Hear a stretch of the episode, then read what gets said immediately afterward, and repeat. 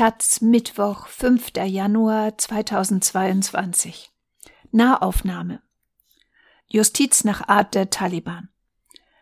Im Rathaus des Kabuler Stadtviertels Nummer 10 tagt das Scharia-Gericht unter Mohammed Shakir.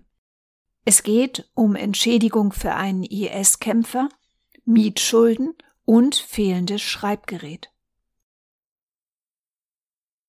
Aus Kabul Francesca Borri. Aus dem Englischen Sven Hansen. Rechts des Richters hat ein Dschihadist vom Islamischen Staat IS Platz genommen. Davor sitzt eine Mutter mit ihrem 16-jährigen Sohn.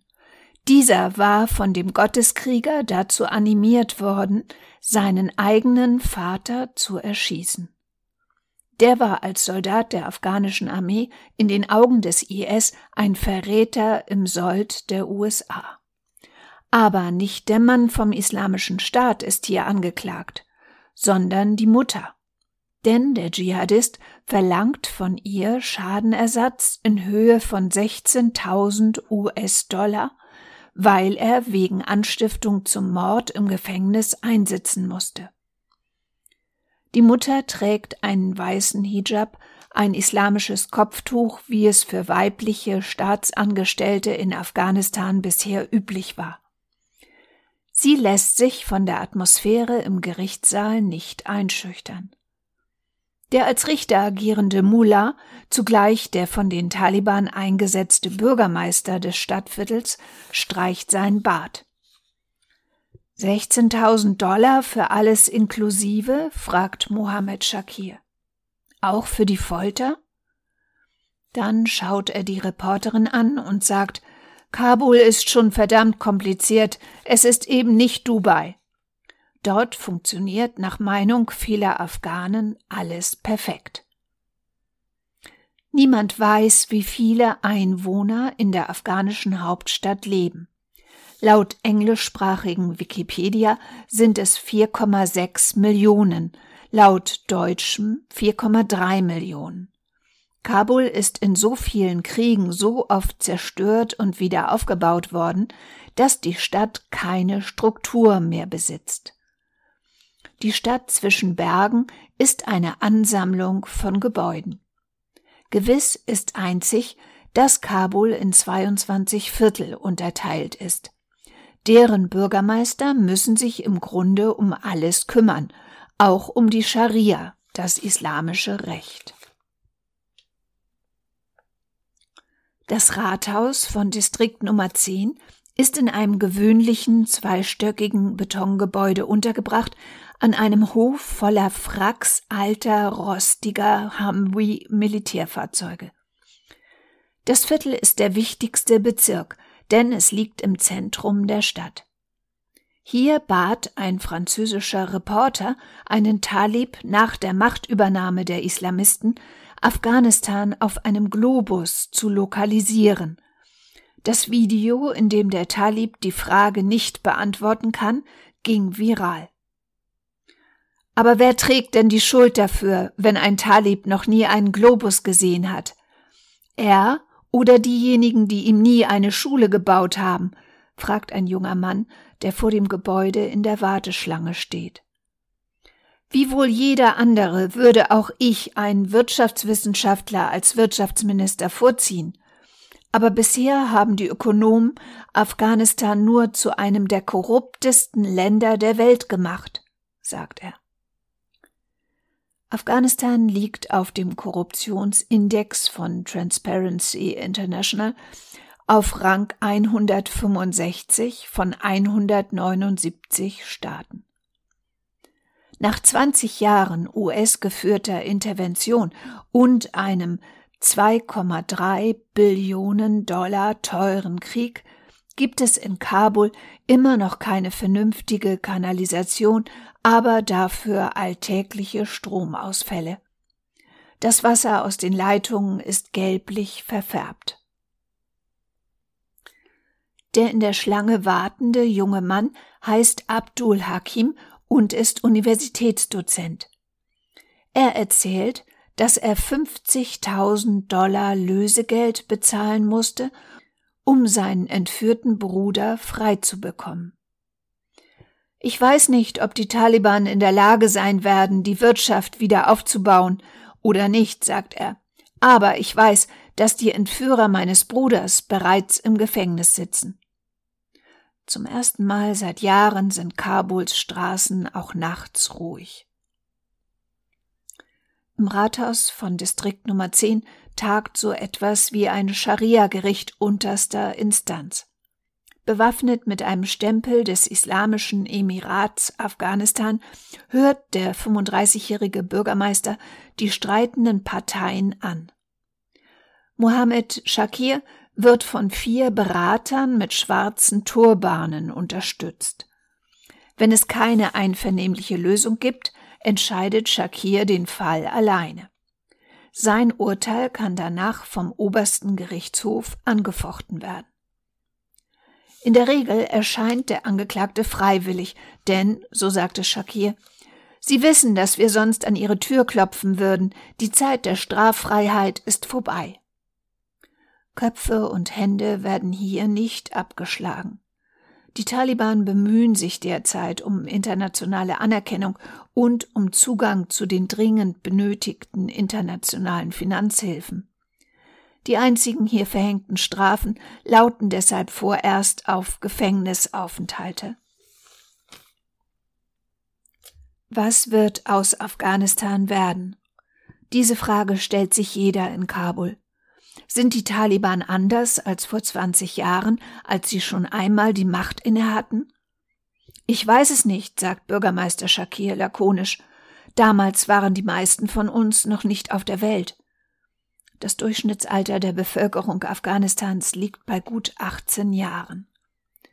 Zweifellos ist es in diesem Land für niemanden einfach, an der Macht zu sein und es auch zu bleiben. Nach dem islamischen Kalender leben wir derzeit im Jahr 1443. Man sieht immer noch Heißwasserverkäufer in den Straßen. Schreiber, die für Analphabeten Briefe verfassen, bieten ihre Dienste an. Vor dem Gericht beklagt sich ein Mann, dass direkt vor seinem Haus ein Gebäude gebaut werde, ohne jeden Mindestabstand. Dann tauchen drei Taliban aus einem anderen Stadtviertel auf. Sie bitten den Richter um Stift und Papier. Wie können wir ohne Stift und Papier regieren, sagen sie. Tut mir leid, ich habe nur diesen Stift, antwortet der Bürgermeister. Und es ist nicht einmal meiner. Im Rathaus vom Distrikt Nummer 10 steht kein einziger Computer. Mit der Rückkehr der Taliban an die Macht fürchtete die internationale Gemeinschaft auch die Rückkehr der Scharia, des islamischen Rechts. Tatsächlich geht es in Kabul eigentlich so zu wie zuvor. Denn es galt schon immer die Scharia. Der einzige Unterschied besteht darin, dass man unter der alten Regierung bestechen musste, um sein Recht zu erhalten, so heißt es. Jetzt hingegen seien alle gleich, reich und arm. Taliban und Nicht-Taliban. Und die Scharia lässt sich unterschiedlich interpretieren.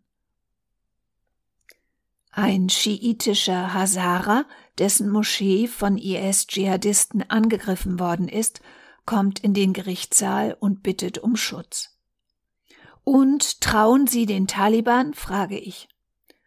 Ich würde mir eine andere Regierung wünschen, aber für euch ist die Scharia ein hartes Gesetz, für uns ist sie in erster Linie ein Gesetz, sagt er. Es gibt kein schlimmeres Gesetz als das Gesetz, das niemand umsetzt. Viele Taliban sind dürr, so wie viele Afghanen. Zwischen einer Schicht und der nächsten schlafen sie in einem Raum im Erdgeschoss des Rathauses mit ihrer AK-47, der Kalaschnikow. Als ob sie nichts anderes hätten. Einer von ihnen heißt Said Harun und ist 19 Jahre alt. Er schiebt mit leerem Blick Wache. Harun sagt, er habe sich den Taliban angeschlossen, nachdem die Amerikaner bei einer nächtlichen Razzia seine gesamte Familie getötet hatten. Ich wurde allein gelassen und niemand hat mich überhaupt gefragt, wie geht es dir, sagt er. Ihr, die ihr studiert habt, sagt mir, das ist also Demokratie? Wir kennen jeden Namen der westlichen Gefallenen, doch von den afghanischen Opfern kennen wir nicht einmal die Zahl. Keiner hat sie je gezählt. Viele Taliban sehen wie eine Art Robin Hood aus, wie arme Kämpfer, die unter der armen Bevölkerung leben und für die Armen kämpfen. Andere wirken eher wie US-Marinesoldaten, gut gebaut und genährt, durchtrainiert und voll ausgerüstet. Das sind die Taliban vom Haqqani-Netzwerk. Das steht Al-Qaida nahe. Alle haben Angst vor den Haqqanis, so wie jeder Angst vor den vielen Warlords hat. Ein schicker Mitzwanziger kommt in den Gerichtssaal. Er hat seit Monaten seine Miete nicht bezahlt. Er ist seinem Vermieter gegenüber ziemlich unhöflich und macht einen trotzigen Eindruck. Als er aufgefordert wird, auf seinen Ton zu achten, antwortet er nur Ich arbeite für Dostum. Der ehemalige afghanische Vizepräsident Abdul Rashid Dostum gilt als ein bekannter Mörder. Wir sprechen von Ihrer Miete, sagt der richtende Bürgermeister.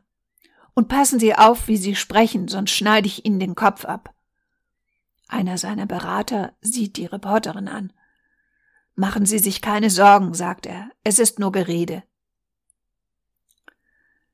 Die Taliban hatten zu keinem Zeitpunkt einen militärischen und einen zivilen Flügel, sondern sie waren letztlich einfach nur Kämpfer. Sie sind ehrlich, ja, sagt ein Offizier. Aber sie regeln den Verkehr mit einer Kalaschnikow. Und wozu braucht man im Verkehr eine Kalaschnikow? Man braucht ein Verkehrszeichen oder eine Ampel. Und doch, sagt er, Sie sind das kleinere Übel. Dann sieht er mich an.